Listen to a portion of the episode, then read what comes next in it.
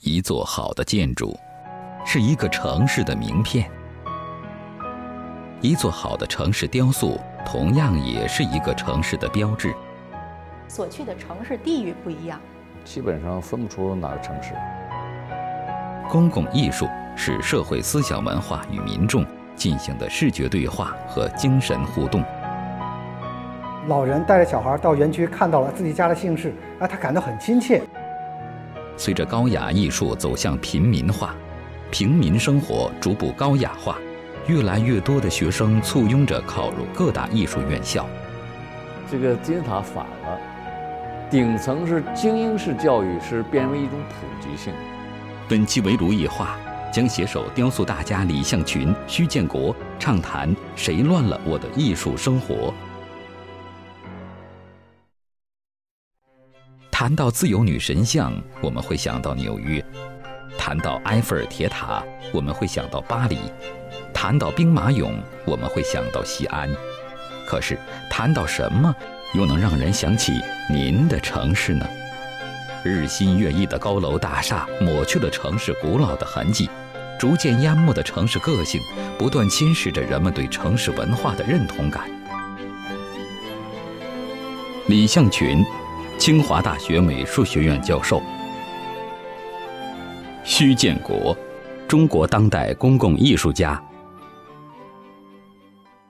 一看两位嘉宾，我们就知道我们今天所谈的话题呢，关键词两个字：雕塑。因为最近旅行旺季，到了每个城市呢，都会来一个到此一游，跟它的标志性的建筑啊、雕塑群啊要合影。照片除了 pose 不一样，人不一样，发现后边的背景相似，但是。所去的城市地域不一样，基本上分不出哪个城市。对我们靠照片都要写上。雕塑也都差不多，所以说你说到此一游，其实都没有，就在自己家门口。在整个发展过程中，千篇一律了，没有重视这种个性城市的特色。啊，我们如果说在欧洲看一看，我们再转一转，我们看看每个区域都会不一样。是的，都会给你不同的文化感受。就是我们在三十多年的建设过程中。我们其实城市有了很大的发展。我们今天来反思来看，就我们把一种现代化，实际上其实就是西化。对，就是我说一个简单例子啊，哈尔滨被这个改革开放之后哈，百分之七十街道和和和和建筑都被拆除，那是上百年的建筑哈，几百年城市规划和管理做得非常棒。其实我们现在去哈尔滨，它的特色也还是看到的。已经是百分之十了，成了我们观光的旅游景点。我们经常去去哈尔滨参观一下这个教堂。只剩那个几个小地方了，那个教堂那都都过跟过去比较差远了。我跟你说，过去那几个最精彩的教堂，尤其是那个圣尼古拉教堂，那是木质结构的，啊，一个一个钉子都没有，整个周边的环境都是为这个这个教堂而设计的。这个整个环境做的是是非常有条理，跟那个欧洲是一样的，特别漂亮，全都没有了。后来这个这个改革开放三十年，就那个周边，把一些楼给拆了，建立特别高的建筑，特别大的建筑，啊，把原来老博物馆啊，那个黑龙江省博物馆，那些很棒一些木质结构的一些门窗，全给换成铝合金了。你想想，都变成这样一种状态，呃，整个那个本来设计很好的一个一个环境，周边的环境。包括它楼的建筑高低错落哈，它都有它的设计，全都没有了，全给破坏了，整个人文景观没有了，整街整街的拆，全部消失，没有了，彻底没有了，让你看到那种心痛啊！这种文化遗迹，不是某个国家的，它是世界的，而是人类的，所以我们要看到这一点，他站在这个高度来看待问题，战争都没有被毁坏的，但是我们今天非要给它破坏的啊！把我们的遗迹真正好的遗迹都给破坏掉了，啊，其实我们就是个罪人。其实有一个很重要的一件事情，就是说我们还是一个法治的问题，制度的确立问题。比方说，我们拿，呃，俄罗斯的圣彼得堡，呃，他当时请的法国的，呃，城市规划建筑师做了一个规划，做完规划之后呢，经过方方面面的评审、认定、确立了之后呢，它历时了二百多年。这二百多年中，它的建设。整个城市的整体的规划，包括楼的高度、它的尺度，这种概念上，它确确实实是一直在遵循着二百年前的那样一个规划。那这样就我们能看到一个什么？是一种文化的传承，是一种制度，它制约下的一种发展。我们什么东西应该拆，什么东西应该建？建是不是就是高大就是叫好？那拆是不是就小？过去的小庙我们就拆了就叫好？这个一定不是这样。你不能说你这个政府想改造什么就改造什么。其实公共艺术的大前提是什么？是你要为民众着想。那民众的声音是什么？民众的需求是什么？一个城市的精神。我们靠什么来体现？不是你一个市长来说了算，也不是你一个艺术家说了算，那是应该是公众。那这样一种情况下，你的艺术作品，就我们的一件作品，应该什么来人确定？我们当然要对它的一个城市的文脉、历史，还有很多方面进行考察、研究，还有探讨。在这种我们提升出一种东西，这种东西可能是某种主题，一个、两个，最终呢，决策权什么，应该是让民众。也就是说要接地气儿。啊，我曾经在十年前，在大连小区里面作为一个地景的艺术，那每一家每户住进来之后呢，那我们取得这不同的这个业主的姓氏，我们叫百家姓。我们通过对姓氏的集合，通过这样一种艺术的方式，刻在这样一个三百多多米长、几十块石头上，把百家姓通过真草隶篆的不同手法表现出来。其实是一方面作为公共艺术，跟每一家每户有了直接的链接，让每一户老人带着小孩到园区看到了自己家的姓氏，啊，他感到很亲切。听起来都太震撼了。我觉得我的姓氏要是在正好住在这个小区被留下，我觉得我跟这个环境啊，跟这周围有了太深的联系了。这就是我家，就刻上了一笔。肯定是有姓王，对吧？我周武郑王，对吧？不，它有互动了。哎，它是有互动了。那这个里面是什么呢？其实我们背后。是向人们揭示，是中国通过姓氏文化，它是一种血缘关系。我听起来都特震撼。我觉得人与人之间的距离，在您的这个石头上有了连接；人与物与地的距离有了一个连接。艺术是人类共同的语言。为了让更多的人在生活中感受到艺术的气息，世界上许多城市都进行了诸多探索。而城市化迅猛发展的当下。中国公共艺术之路依然前路漫漫。李教授刚才也说哈，比如说走在欧洲的街道上，那处处都体现出来的是文化。那么是不是有一些国外的这些发展的制度哈？比如说像这个城市雕塑呢？据我所知，有一个公共艺术百分比，它是怎么出来呢？就是说，实际上在二战之后，我们也都知道，美国整个城市发展、经济建设得到了长足的一个进步。但是这个时候呢，又出现了一种声音：这个城市、这个国家发展很快，发展很好，呃，有点像暴发户，很有钱了。但是你们比起我们欧洲来说，你缺少文化。美国就在寻找这样一种方式：城市中间我们要建一座新的建筑，一个大楼。那我们在里面能不能拿出相应的一部分资金，来作为我们的公共的、为大家服务的某一种艺术品？就叫公共艺术百分比计划。这个计划从芝加哥开始，后来到纽约，到旧金山，后来加拿大，包括欧洲很多国家，包括我们离我们比较近的，像韩国、宝岛、台湾，首尔做的非常棒。这个问题已经提出十几年了，十几年了，十几年了，然后就说始终落实不了。那没有推进的原因是什么呢？推进原因就是说这个政府有很大的这个疑虑。你比如在韩国，它其实是强制性的让企业，对你做这个建筑必须要把对要把这个公共区它形成一个它形成形成法了，在咱们这儿哈没有成为法律，主要什么呢？主要原因就是说没有向人大和政协去推进这个问题。有些问题啊，必须要立法，不通过这个立法，我们是走不通的。我们制度不健全。健全制度是一个基本的保障，因为社会的转型跟朝代的更替可能是无法避免的，有的时候。但是衡量它成功的关键因素，就得看这个社会是不是有把手中的权力资源、还有经济资源以及文化资源有效有机的整合在一起。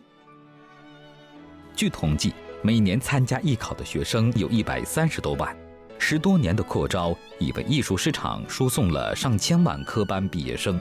然而，火热的考前市场与冷淡的就业市场的对立，已经成为当前艺术教育最大的困境。说到这儿呢，我就又有一个题外话想问一下哈，因为我周围的也有一些朋友，马上这个要面临着孩子艺校考试哈，就考艺术院校。然后就说到了咱们这个雕塑的冷门问题。那家长考虑的是就业，孩子呢可能又特别喜欢。其实说冷不冷哈，其实这样的。过去呢，就曾经有一段它不冷，啊，应该是这个两千年左右吧，啊，是吧？开始越来越不冷，到最近这两年开始稍微冷静了。呃，一个人门槛高了，还有国家这个有所呃限制了。过去是谁想做就做什么，尤其是这个政府部门啊，想做就做。当时武汉大学的那个牌坊，不是说拆了又建，建了又拆，搞了好几次，嗯啊。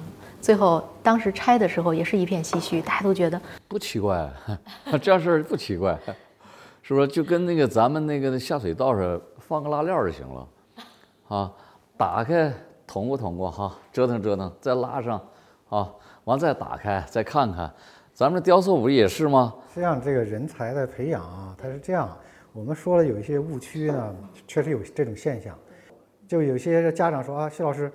这个我孩子来跟你学画画吧。我说为什么呀？我说是不是孩子特别喜欢画画？他不是喜欢画画，是因为他文化课太差了。那我反过来说，我说那音乐美术可能需要某种天赋，这种天赋具有天赋人可能还不一定是多数。因为我们理解美术是从小，那个要靠环境的熏陶，靠各种啊，包括你的基础才能出来的。那怎么你就画点素描画就成了艺术院校的了？啊，这个我想，这个有个大的。这个有个大的社会背景，我们要把这个背景放进去，就比较容易理解。就是过去中国的大学叫精英教学，像李老师啊，我们基本上属于那个时期。那李老师那时候可能一个班没有几个人，我们那时候六个，你看。我上学时候一个班我们才十几个人，那你全国呢那么多人考试，就你这一个专业就十几个人，而且我们是三年招一个班，那这种情况下，你的上来的学生的水准。包括学生和师资的关系，就是比例以及学校的资源配备，那当然是会很好了。我刚才讲这个，就是因为我们在二零零零年国家有一个整体大的改变，这个改变指的是我们教育计划的改变，就是我们把精英教育变成了一个大众的普及的一个教育，这叫倒金字塔。这个金字塔反了，顶层是精英式教育，是变为一种普及性，最底下变成极少数。那是我们哈应该的一个基础，变成极少数了。那么极少数是什么呢？那中小学、幼儿园，啊，上层变成普及了，下层没有基础了。那我们悬在空中，这是一个巨大的问题。这个问题哈可不是小事，所以说我是今年两会当中我把它提出来了。您说到这儿啊，我就有一个特别深的感触哈，就是，呃，意大利的那些小学。像文化课课本儿哈，它是有一块专门会留白，让孩子呢可以自己的绘画，就是我不管你画什么，自己涂鸦。是啊，是啊。对，但是我们呢，基本上这些现在就没有没有这兴趣培养。然后什么呢？哈，然后还说这一点，这是一个哈，这是一个问题了。然后下一个问题，我就说那个本来是金字塔尖儿哈，是培养这个专业性人才啊和人尖儿哈和这个艺术家的培养以及研究型人才。和师资的培养在这里边，在这个阶段完成，但是我们恰恰把它用扩大，扩大化以后啊，这个这个几百万人进入到中国这么大的社会，是看似不是不多，但实际面儿特别大。我们的这个这个社会吸纳力能有多少？啊，还有说我们的艺术市场的吸纳力又能有多少？啊，于是，啊。事又往前推进了，这些人干什么去呢？各个层面都有，在社会各个层面都有，啊，当然也有做的不错的，啊，但也有做的不好的，但不好的还是一大部分。然后这些人群，啊，他们的生活已经在一个社会啊贫困下、贫困线之下的一种生活状态，在这种生活状态下。那么他们在想些什么？他们生活都没有保障，这谁造成的？是我们自己造成的。您说到这个问题，就不仅仅是艺术院校的问题了。然后这个是什么问题呢？这个就是什么呢？哈，我们自己啊，给我们自己造成了社会的负能量。我们提前享受了我们社会上的一些资源，然后致使我们很多的问题往后解决我们没有想到哈，我们没有想到我们的未来该做些什么，是吧？没有想到哈，这种落差会这么大。这真是让我们值得深思的一个问题啊！但是从另一个角度哈，李教授，刚才呢我们也在说说，对于艺术的这个传播来讲，那毕竟哈这些院校培养出来的，他是学了艺术专业的，那是不是从这个理解到其他的方面，也能就是起到一个传播的作用？那么底下呢，对，没有支撑，没有物质没有任何支撑，啊。他们其实哈没有传播更好的东嗯西，，反而是负能量哈。对因为我理解艺术，因为他们有压力。这等于哈，在一个通道当中都挤在一个一个口上了，那么肯定是哈，往后拽的拽，往下踩的踩，怎么样能通过，这是重要的。所以说人格都没有了，那我们还干什么呢？我们还能传递什么呢？就说你这个培养人才超越了社会所需，就成变成一个剩余价值、剩余人才。我们今天雕塑人才培养，其实也面临这样一个状况。呃，我去个别一些地方去啊，当时我看了，哎，我说你们在在一起怎么生活？他说我们有的时候哈、这个串在一块儿来吃饭，有的最后实在撑不下去了就走了，特别艰难，特别艰难。不是说我们看到这些艺术家成功啊，都是成功的哈、但是我们还要看到什么呢？绝大部分是不成功的。对成功的特肯定是别很少数。艰难，你说特别艰难，因为我看到了，我亲身体验了，所以说我是凭良心，我觉得应该我们每个人应该有份社会责任吧，是不是？所以我们应该做到这份责任，我们应该去进去。所以看了以后啊，酸，心特别酸，忍受不了。啊，包括我现在我是说什么呢？我做这个艺术中心这一块儿，我也是，我说哈。每年留出哈两个空间，两个时间段，给这些艺术家哈提供展示的空间，支持他们一下，给予他们希望。真的，要不然真是我我看着难受，你知道吧？我真受不了。谈到这些孩子，你国家都没有想到去解决这些孩子的出路问题。你说说白，我们带给学生或者学生毕业，这些老师都会有时候，我有个项目，我干嘛叫学生来了？就来当助手名义，其实也是给这些孩子啊，给他一些费用。有了这费用，他可能一年他够了，他就可以去安心这一年去创作。那老师能做的，其实也就这一点。我也有一个问题哈，我是不主张哈我的学生在上学期间做工程。我说这个时间段，啊，应该踏踏实实做学问，尽心尽职做哎做东西。而不搞工程。要先沉得下来，我觉对得。，其实百分之八九十艺术家，在他的呃早期，应该说都是比较艰难的，因为艺术本身就是有投入，前期投入很大。是的，你说真正我们说一个艺术家成名，到他开始有一定的地位，尤其开始有一定经济上的一种地位，其实这个过程，你说三年五年就很难。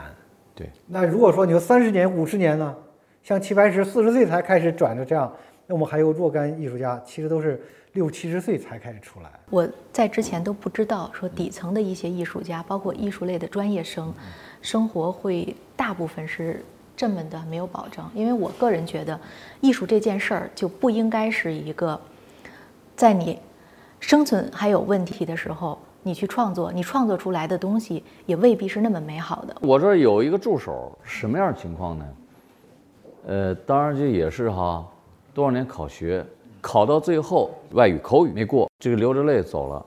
然后后来我问我说你要干嘛？他说回去找个工作，或给别人打打下手。我说你这样，你要愿意留在我这儿呢哈，你什么时候你留多久都可以。他说愿意，那我说你就留着吧，你把这个东西搬到我那个操场地我的工作室里边，给你工资。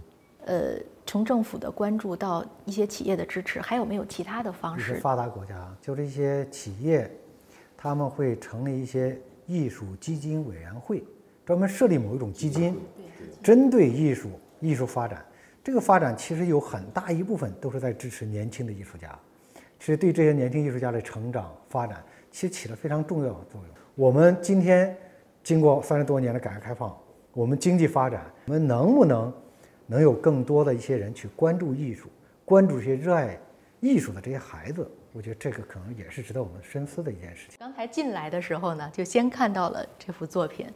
其实上次李教授的这个作品在美术馆展的时候呢，我也看到过。您把慈禧变成了普通人，她活了，她是一个普通的女人，这是我当时最直观的感受。我觉得我跟艺术离得近了，没有距离了。以前我觉得艺术高不可攀。可是这幅作品呢，后来我在网上一查，也是颇受争议的。我我不反对这种误读哈，这种怎么读都可以，就是因为观众嘛，啊，观众是应该最终的这个最终的完成者啊啊，他这种形象呢，也可以去联想是慈禧，也可以不是慈禧，没关系。但是最重要什么呢？他的确坐这把椅子就是一种权力象征，但是说这个权力是。坐在上边的人是有机物，啊，这椅子是无机物，啊，人可以不断的变换，但椅子永远变换不了。后边还有它的背景，说这个就是我要表达的一种东西。我们今天进入了一个什么比较民主的时代，人们可以去探讨，可以用艺术形式去反映这样一种帝王将相的一种形象。其实我们过去是把一个人通过各种方式把他推到了一个神的一种位置，这种位置呢？在我们今天呢，又把它重新拉回到人，他把那个神的东西减弱，把人性的增加，这样我们看了，可能就你刚才讲，感觉更可爱、更亲近，觉得跟自己距离比较近了。是的，近的原因就因为他从神坛上下来了。从这样一个作品中间呢，我们看到了一个更丰满的、更丰富的一个人。是的，而不像原来我们只是看一个冷冰冰的，坐在人大家面前，大家都在那边俯首帖耳，这种人性反而是艺术家应该。认认真真、很好的去挖掘的东西。英国伦敦大学亚非学院的尼克尔博士认为，秦始皇兵马俑的灵感来自于古希腊的雕塑艺术，被誉为世界八大奇迹之一的兵马俑，可能是学习希腊。普遍意义上的东方艺术是以写意为代表，其美感就妙在似与不似之间。那么。中国雕塑就真的没有写实传统吗？到底我们的兵马俑跟希腊的艺术有没有关系？其实，目前从考古历史来看没有关系。这就是我们老祖宗自己给我们创造璀璨的文化。西方人有一个误区，这个误区他认为，当初从古希腊的后期，我们知道有一个非常重要的一个人物，他呢就是亚历山大。开始往外扩张的过程中，他把希腊的艺术也带到了扩张这些地方。其中一个方向是到了印度，在这个时期，印度的佛教艺术发展的比较，我们今天叫红火了，叫繁荣了，开始向外传播。但这个过程应该大家知道，佛教进入中国是在东汉。如果说佛教造像，可能要更晚一点。但是秦代的兵马俑，还有我们知道呢，非常。宏伟的、深沉宏大的汉代的雕塑，包括霍去病的雕塑，对霍去病，那都是我们中华民族我们自己的艺术创造。其实咱们古代还是有非常多比较让我们骄傲的哈，拿得出去的这种雕塑性的作品，很震撼。其实特别震撼。秦代那时候已经很早就跨越什么呢？哈，把每一个人哈，他既里边有其实个性不是很突出，但是呢，把它变为一个一个符号。啊，就像一个排比句一样，很强烈震撼的一个一个排比，啊，咱们秦始皇的兵马俑就是，对他这个兵马俑哈，绝对的震撼，因为他是要揭示秦的那种威武，秦的那种强大，秦能够合了六国之后的那种威望。其实我们在西方的这样一种艺术，通过印度多多少少传到中国了这种方式之前。我们已经具备了自己的完整的艺术造型的体系，包括我们在谈到秦汉，我们最辉煌的雕塑黄金时代，我们还有很璀璨的之前还有一千多年的，包括我们彩陶艺术、青铜艺术。这个从东方这个角度来看呢，哈，其实在于写实这一块，不是我们没有做，做了，当然我们最后把这种写实给解构了，所以说从那时候来看呢哈，我们东方的已经是很超前，已经很超前了。这个是西方哈，应该说是为之哈，现在是为之感叹的，是这样的。我们曾经辉煌的历史超越了他们当代的艺术盛世。嗯，呃，应该说我们在中国近一百年的美术教育里面，我们接受了基本上是一种整体上接受了一种西方的教育，因为我们自己没落了，西方的引入直接介入，直接引入一个完整的体系，这也带来我们二十世纪中国现当代雕塑的一种繁荣。我们今天需要反思的是，在西方艺术进来对我们有所贡献时，我们自己的艺术雕塑艺术怎么能够更好的传承？